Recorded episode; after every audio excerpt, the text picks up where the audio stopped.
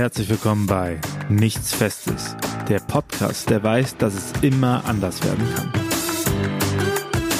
Und dennoch war die Frage da, in welcher Lebensform möchte ich denn dann auch diesen Glauben leben? Aber wenn eben die Lebensform noch mal so stark hinterfragt werden sollte, dann ist es so. Dann bin ich da offen, mich dem zu stellen. Ich bin Stefan, katholischer Priester und wie ihr das in den letzten Folgen schon gehört habt, bin ich zurzeit beim Weltjugendtag in Lissabon im Deutschen Pilgerzentrum und habe hier interessante Leute im Interview und ja, wir stellen uns in dieser Spezialstaffel der Frage, was man eigentlich entdeckt, wenn man loszieht. Und jetzt habe ich vor mir sitzen Bruder Antonius. Antonius, stell du dich doch mal vor. Ja, auch von mir ein Hallo. Mein Name ist Bruder Antonius. Ich bin Ordensmann, gehöre zu den Barmherzigen Brüdern von Maria Hilf in Trier. Bin von Beruf Krankenpfleger, allerdings jetzt in unterschiedlichen Aufgaben unterwegs, von der Ordensleitung bis zu dem Thema Berufungspastoral der Barmherzigen Brüder.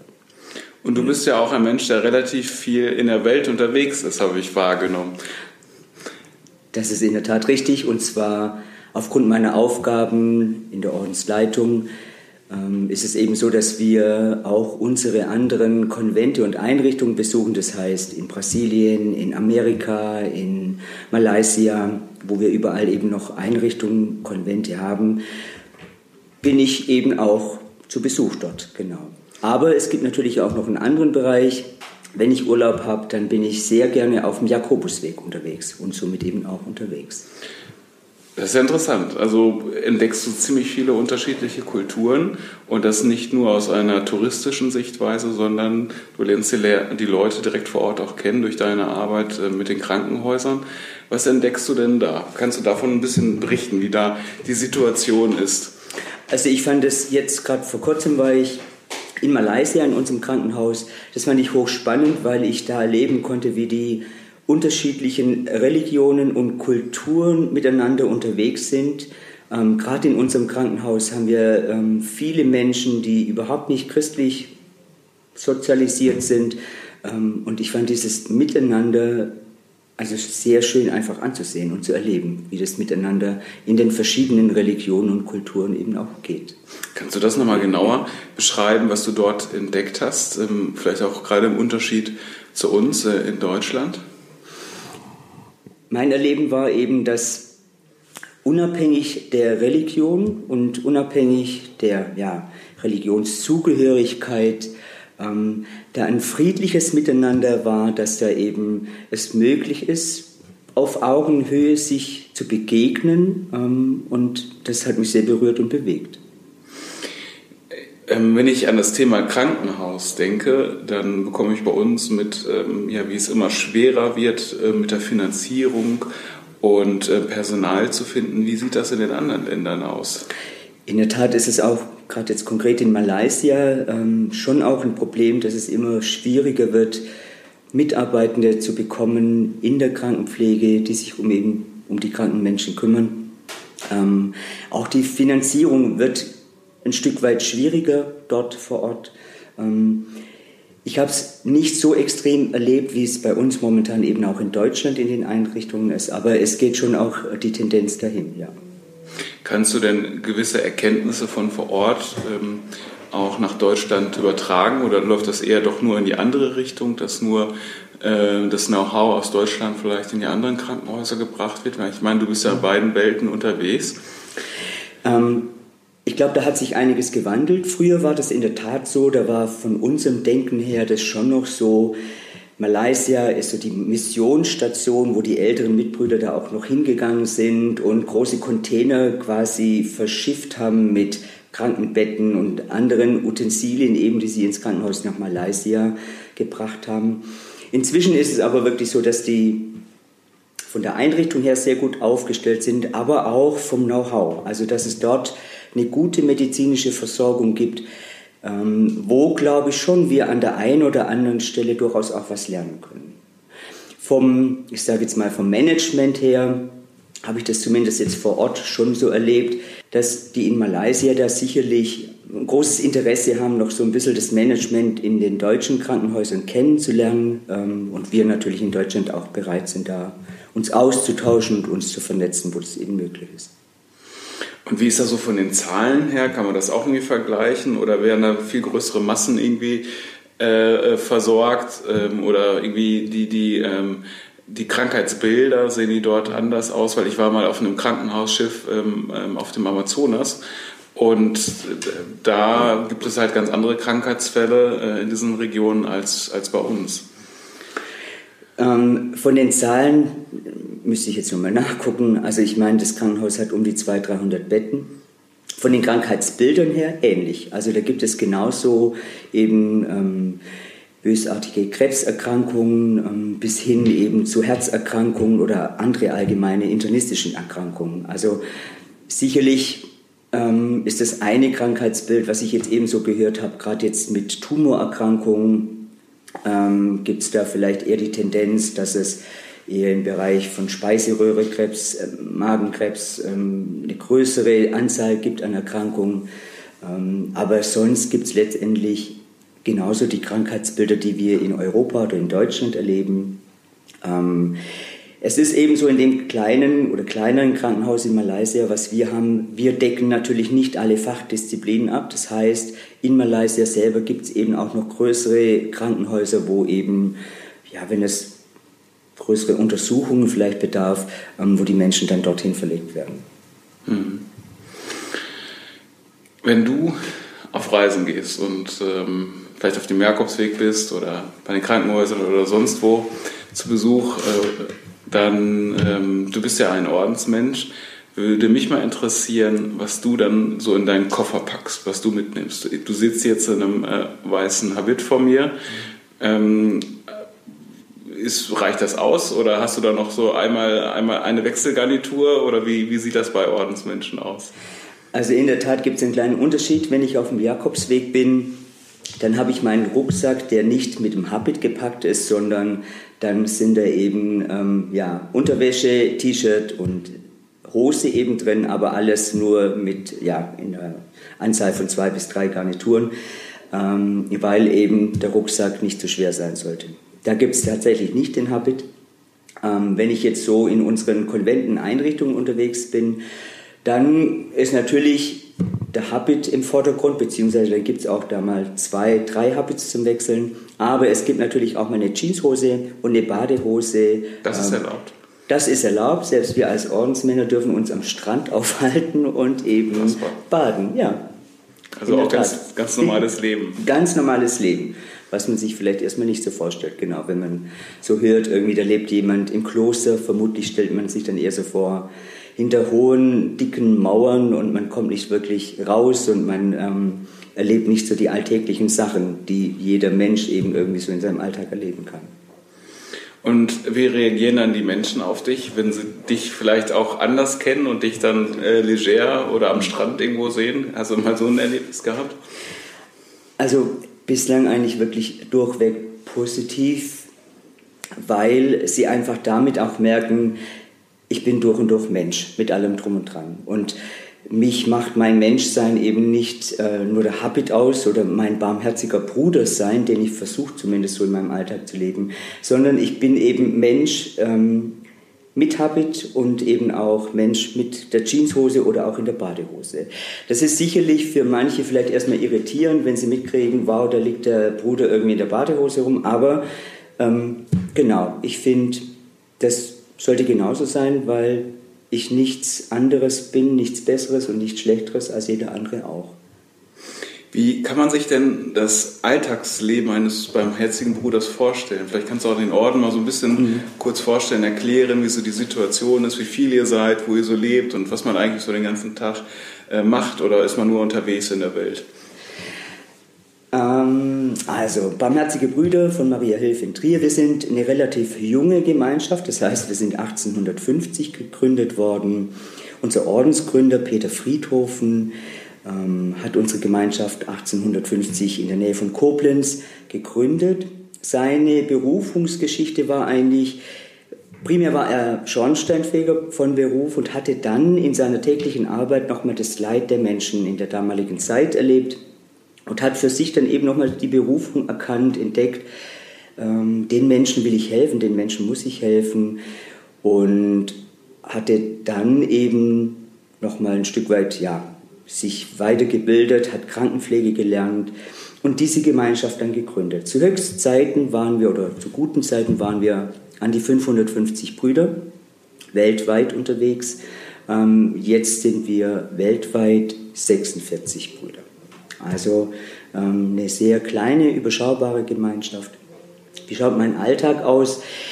Ähm, der ist sicherlich in den einzelnen Konventen noch mal ein bisschen unterschiedlich. In dem Konvent, in dem ich lebe, in Trier, in einem Vorort von Trier, mit drei weiteren Mitbrüdern. Wir fangen morgens um halb sieben an mit dem gemeinsamen Morgengebet, mit der Laudes ähm, und haben dann ein kurzes Frühstück und gehen dann also jeder geht seiner Arbeit nach und die Arbeit schaut unterschiedlich aus. Also der eine arbeitet im OP, der andere arbeitet im Krankenhaus an der Poststelle. Und mein Alltag ist eben ganz unterschiedlich, weil ich in unterschiedlichen Aufgaben unterwegs bin. Also von Generalsekretär, Generalassistent bis Aufsichtsrat, Mitglied der BBT GmbH bis hin eben, dass ich ähm, das Thema Öffentlichkeitsarbeit unserer Ordensgemeinschaft quasi inne, inne habe. Ähm, Im Bereich der Berufungspastoral bin ich ja auch in unterschiedlichen Orten, wie jetzt hier zum Beispiel in Lissabon am Pilgerzentrum, darf ich ja auch die Woche mitgestalten und mitarbeiten. Ähm, also somit mein Alltag schaut ganz unterschiedlich aus. Aber wenn wir nochmal zurückkommen, ähm, halb sieben Lautes, dann eben ähm, geht, geht, geht jeder seiner Arbeit nach. Es ist bei mir eben so, dass ich schwerpunktmäßig im, in der Ordensleitung im Büro bin. Am Nachmittag haben wir irgendwann natürlich auch Feierabend oder eher auch zum Abend hin. Und auch da ist es so, dass wir dann im Konvent eben wieder gemeinsam oder uns treffen, gemeinsam die Vesper beten, Abendessen haben. Und dann schaut es ganz unterschiedlich aus. Wir haben eben Abende, die wir zur freien Verfügung haben, aber auch Gemeinschaftsabende, wo wir eben wirklich auch zusammen sind, wo wir uns austauschen über aktuelle Themen, über das, was uns bewegt, was uns beschäftigt. Genau. Und aber also es ist so ein Zwischending zwischen ähm, natürlich Gemeinschaftsleben von klaren Strukturen und Abläufen, wo aber auch der einzelne Bruder eben auch ein Stück weit Freizeit hat, wo er für sich gestalten kann. Das hört sich eigentlich gar nicht so schlecht an, ne? dass man eine gewisse Zeit des Tages ähm, zusammen ist, Gemeinschaft hat und dann aber auch jeder seiner Arbeit danach gehen kann. Und ähm, das hört sich recht ausgewogen an. Man geht sich nicht zu sehr vielleicht äh, auf die Nerven, wenn man zu eng aufeinander ist. Äh, gut, vielleicht ja auch nicht, oder vielleicht ist es doch anders. Ich glaube, es ist ganz unterschiedlich. Also für den einen ist es manchmal vielleicht ein bisschen zu eng und zu viel Gemeinschaft und der andere braucht vielleicht doch mehr, mehr Gemeinsamkeiten. Aber so individuell ähm, und verschieden sind wir eben auch, wie jeder andere Mensch das eben auch ist. Mhm. Darf ich mal ganz persönlich fragen, wieso hast du dich denn überhaupt dazu entschieden, in den Orden vielleicht grundsätzlich zu gehen und dann auch speziell in diesen Orden? Es gibt ja auch andere. Genau. Klar, berechtigte Frage, die ich immer wieder gestellt bekomme, Gott sei Dank. Und ich finde es ja auch schön, darüber zu reden, reden zu können. Ähm, also ich, kleine Vorgeschichte, ich komme aus einer Familie aus Baden-Württemberg und bin nicht wirklich irgendwie streng katholisch erzogen worden. Also ich kenne das nicht, dass man zum Beispiel vor dem Essen gebetet hat. Oder meine Eltern sind in der Regel überhaupt nicht mit mir in Gottesdienst gegangen, sondern wenn eben halt irgendwie eine Beerdigung war aus einem, aus einem Familienkreis.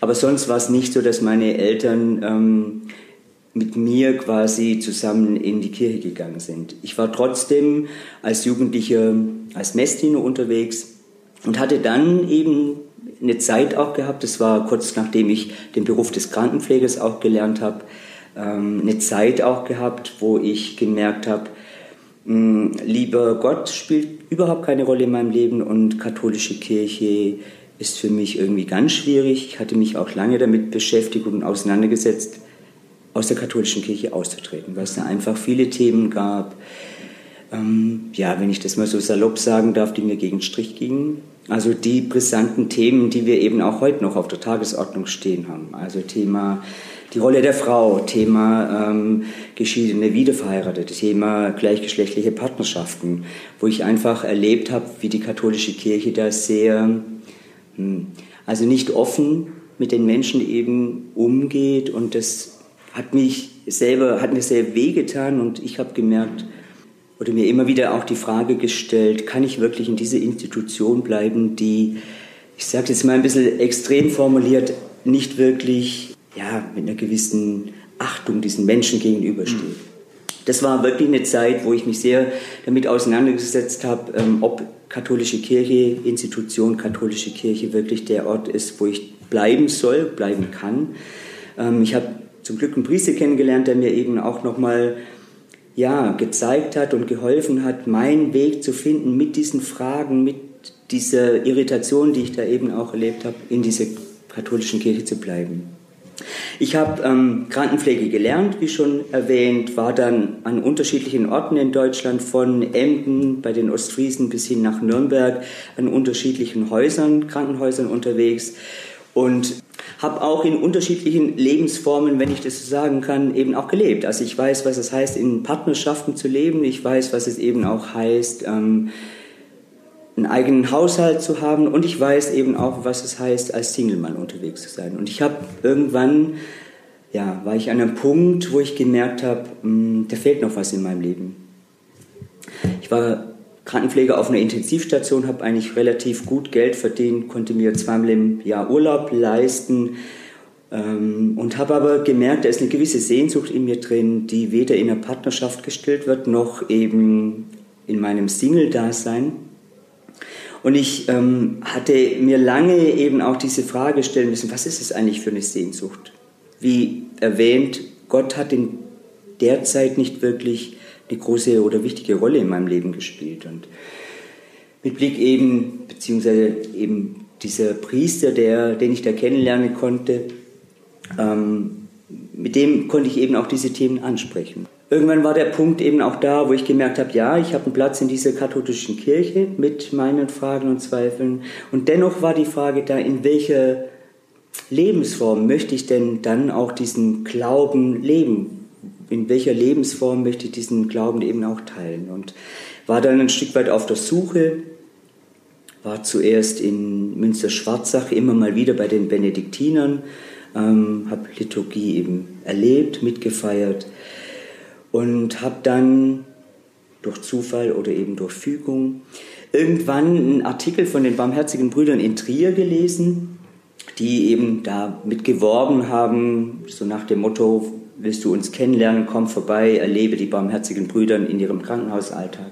Ja, hatte Kontakt aufgenommen mit den Brüdern, war irgendwann das erste Mal dort, habe die Gemeinschaft kennengelernt, 2003, immer wieder mitgelebt und ich habe schon gemerkt, das ist was, wo die Sehnsucht ein Stück weit gestillt wird, wo ich ruhig werde, wo es mir gut geht. Aber so die ersten Impulse waren auch, wow, mh, mm, mega genial, aber ich glaube, das ist alles viel zu fromm, das geht gar nicht für mich, das passt gar nicht für mich. So. Dann war so die Frage, wie komme ich denn zu einer Entscheidung? Ich habe dann für mich erstmal gewählt, Kloster auf Zeit zu machen. Das heißt, ich habe als Krankenpfleger im Krankenhaus in Trier gearbeitet, habe dann mit den Mitbrüdern eben so fern das oder so gut es möglich war, vom Schichtdienst her mit den Brüdern zusammen gelebt in der Klausur. Und irgendwann war aber auch klar, hm, ich werde nie eine hundertprozentige Sicherheit bekommen. Ich muss jetzt eine Entscheidung treffen und bin dann 2004 ins Novizat eingetreten, habe die übliche Ordensausbildung zweieinhalb Jahre lang absolviert ähm, und dann eben 2007 die Erstprofess abgelegt und 2012 die ewige Profess. Das ist jetzt elf Jahre her in etwa. Und würdest du ähm, aus, aus heutiger Sicht, wenn ich mal ganz frech frage, würdest du das nochmal ablegen? Ja. Trotz den Krisen, die ich natürlich auch in meinem Ordensleben erlebt habe und trotz ähm, den Zeiten, wo ja, wo ich auch Phasen hatte, ähm, wo nochmal die Frage des Verliebtsein eben auch aufgetaucht ist. Also wo nochmal die Frage auch war, wow, ist es wirklich diese Lebensform oder ist es vielleicht doch den anderen Menschen, den ich da plötzlich jetzt kennenlerne in meinem Alltag und wo nochmal die Frage aufgetaucht ist, ähm, halte ich dem stand oder beziehungsweise was, wo ist denn das stärkere Gewicht, wo zieht mich das denn mehr hin? Also diese Phasen gab es auch nach vielen Jahren Ordensleben immer wieder und ich glaube, es wird es auch vermutlich immer wieder geben. Und dennoch habe ich auch immer wieder merken können, diese Sehnsucht,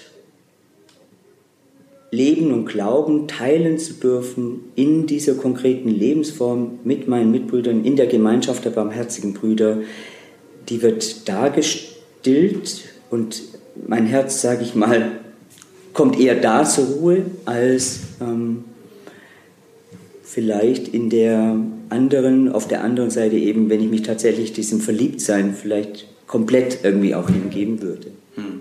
Aber dennoch ähm, kann ich auch heute sagen, nach knapp 19 oder fast 20 Jahren Ordensleben, da bin ich offen, wenn ich tatsächlich irgendwie nochmal die Situation erleben sollte, mh, hm, da gibt es einen Menschen in diesem Leben und ähm, diese Sehnsucht so stark sein sollte, dass eben dieser Mensch irgendwie wichtiger sein sollte als meine Berufung zum Ordensmann. Was ja dann nicht konkret irgendwie heißt, Gott spielt keine Rolle mehr in meinem Leben. Aber wenn eben die Lebensform nochmal so stark hinterfragt werden sollte, dann ist es so. Dann bin ich da offen, mich dem zu stellen und dann muss ich gucken, was es dann konkret heißt. Passend zu unserem Podcast, äh, der weiß, dass es immer anders werden kann im Leben, ähm, lässt du dich aber auf diesen Weg mit Gott äh, und den Menschen ein und, äh, und gibst dich in das hinein, was äh, irgendwie in dem Moment äh, oder in dieser Phase ähm, das Stimmige ist, so höre ich das genau, raus. Genau, eben. Spannend. Äh, dieser Weg, den du gegangen bist, vom fast Kirchenaustritt äh, zum Ordensmensch, das ist ja auch schon, das sind ja auch schon zwei, zwei Pole von der einen Seite in, in die andere. Und jetzt sind wir ja hier ähm, gerade beim Weltjugendtag und äh, erleben das völlige Chaos. Es ist gerade der fünfte Tag, an dem wir unser Pilgerzentrum geöffnet haben und hatten jetzt schon über etwa 5000 Leute hier. Vielleicht magst du von diesen Eindrücken auch noch ein bisschen berichten, ähm, was du erlebt hast, was vielleicht anders gekommen ist, als, äh, als du es dir vielleicht vorher anders ausgemalt hast. Gerne. gedacht hast? Ja, gerne. Also was mich ähm, auch heute noch am fünften Tag bewegt, berührt, ist eben diese Faszination, wie junge Menschen miteinander unterwegs sind, wie junge Menschen Leben und Glauben miteinander teilen. Das bewegt mich, ähm, das berührt mich. Mm, das hatte ich mir tatsächlich erhofft, da so nah auch dran sein zu dürfen und ähm, dafür bin ich sehr dankbar. Was ich mir nicht so erwartet habe, dass ich jetzt tatsächlich in den Tagen auch immer wieder in der Rolle als Krankenpfleger irgendwie hier auch angefragt mhm. worden bin. Also weil wir ja schon auch hier im Pilgerzentrum erleben, dass die Jugendlichen und jungen Menschen ähm, erschöpft sind, ähm, tatsächlich auch teilweise krank sind, und dass wir hier ja auch merken, der Bedarf, dass die, die Jugendlichen, die so geschwächt sind, eben auch ähm, ja, ein Stück weit versorgt werden. Sei es nur, dass sie ein Bett kriegen, beziehungsweise eine Luftmatratze zum Liegen bekommen oder tatsächlich einen kleinen Verband äh, an der Schürfwunde erhalten. Ähm, das hätte ich mir jetzt so nicht erwartet. Das war jetzt wirklich was, ähm, was jetzt ja, neu war, aber auch da merke ich, das ist gut da in der Form eben und das sage ich ja mal, das ist ja auch eins meiner Talente, die ich ähm, so von Gott geschenkt bekommen habe, ähm, als Krankenpfleger unterwegs zu sein. Und das auch nach so vielen Jahren. Ja, das konnte ich letzte Tage ständig beobachten, wie wieder jemand von dir versorgt wurde, ein Verband angelegt wurde. Gestern musste ich auch noch übersetzen, als äh, der Krankenwagen da war und wir einen Jugendpilger ähm, ja, ins, ins Krankenhaus ähm, bringen lassen mussten.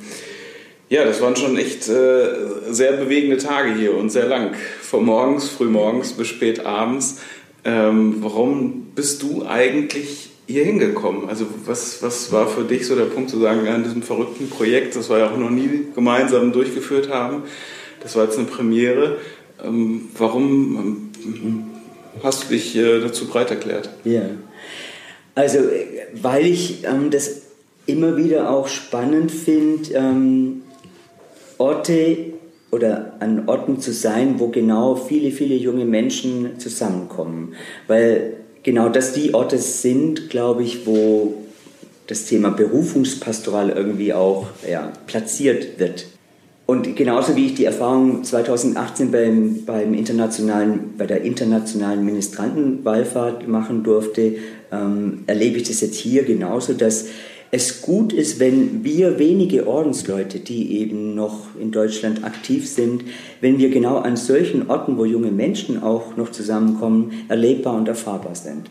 Ähm, weil ich das genauso auch hier erlebe, dass ich angesprochen werde, warum ich so rumlaufe, weshalb ich überhaupt im Kloster bin, wie das denn überhaupt geht in der heutigen Zeit in der katholischen Kirche, die ja tatsächlich eben auch eine Krise erlebt, wie ich da als naja, ganz junger Mann würde ich mich jetzt nicht mehr bezeichnen, als junger Mann ähm, leben kann. Ähm, und dem stelle ich mich ja auch gerne, ähm, weil ich ja da auch glaube, sehr nah dran sein kann mit dem Wissen eben, dass ich ja irgendwann an diesem Punkt war, mit dieser Frage unterwegs war, kann ich in dieser Institution katholische Kirche noch bleiben.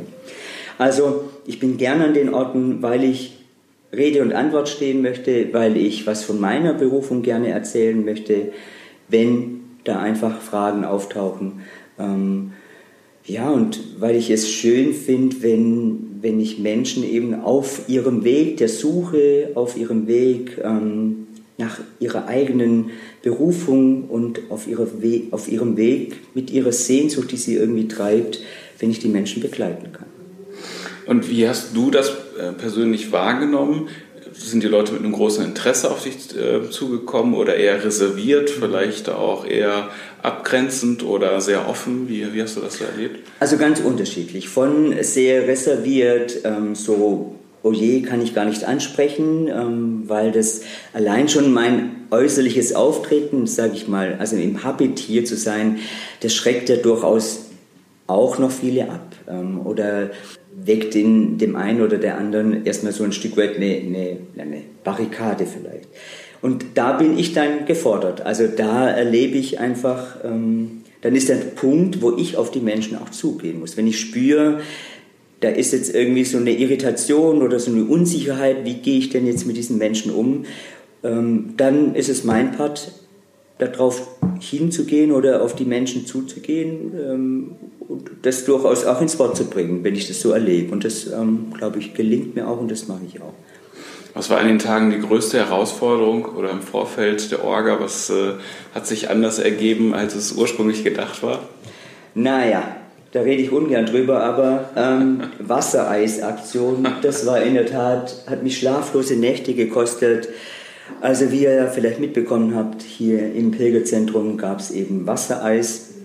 Ähm, und äh, ich hatte ja das versucht aus Deutschland zu organisieren, zu bestellen. Hat eigentlich auch alles letztendlich geklappt, bis dann die Lieferung leider nicht an die ursprüngliche, wie vereinbarte Adresse geliefert worden ist, also sprich hier Goethe-Institut Lissabon, sondern nach Frankfurt.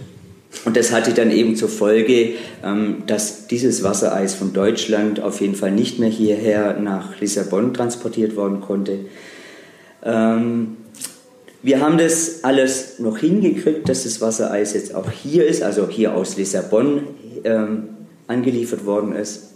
Aber das war für mich schon eine große Herausforderung, weil das ja, mit vielen Kommunikationsschwierigkeiten verbunden war und ähm, nicht ganz so rund lief. Ja.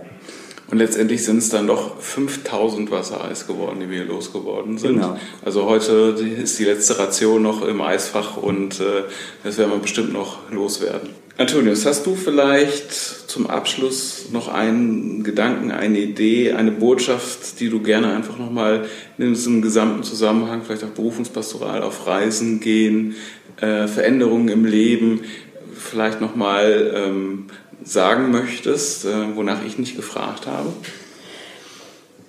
Also hm, ein, zwei Gedanken vielleicht noch. Der eine Gedanke, ganz persönlich eben dieses auf Reisen gehen, dieses unterwegs zu sein. Das mag ja vielleicht auf der einen Seite erstmal sehr spannend sich anhören.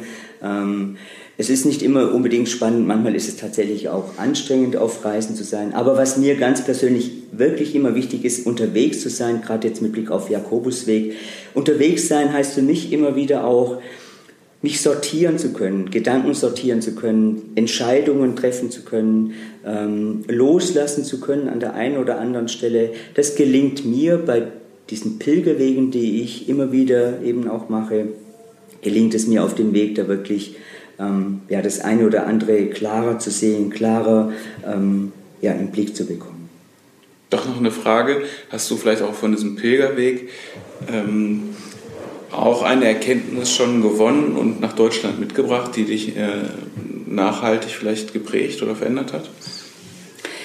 Also meinen ersten Pilgerweg bin ich gegangen, nämlich genau mit der Frage, lege ich die ewige Profess ab oder nicht? Also entscheide ich mich dafür, immer und ewig, in Anführungszeichen, in der Gemeinschaft der barmherzigen Brüder zu bleiben. Und ähm, ich habe diese Entscheidung eben letztendlich auf diesem Pilgerweg auch getroffen.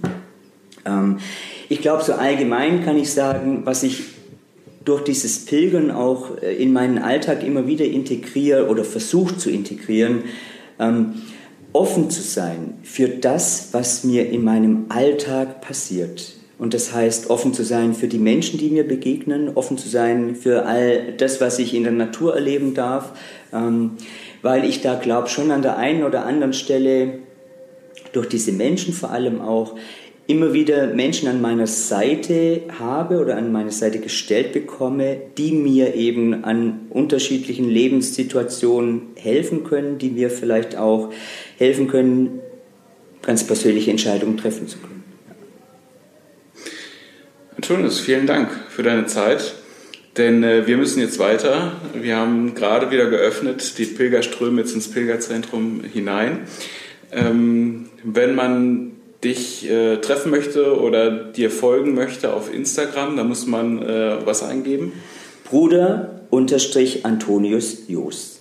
Und auch bei orden.de bist du. Orden.de, orden.de, das ist momentan der Account, den ich ähm, jetzt während des Weltjugendtages eben auch mitbediene. Ja.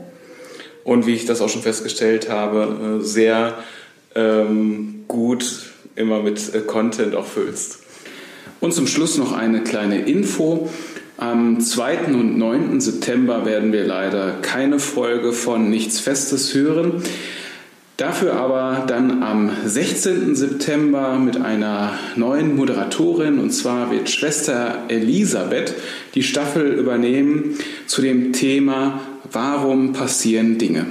Antonius, vielen, vielen Dank. Ja, gerne. Für deine Zeit. Jetzt geht's weiter und ja, wir werden uns sicherlich äh, noch öfters über den Weg laufen, heute auf jeden Fall den ganzen Tag noch. Und ähm, bis bald. Ich danke dir. Danke auch.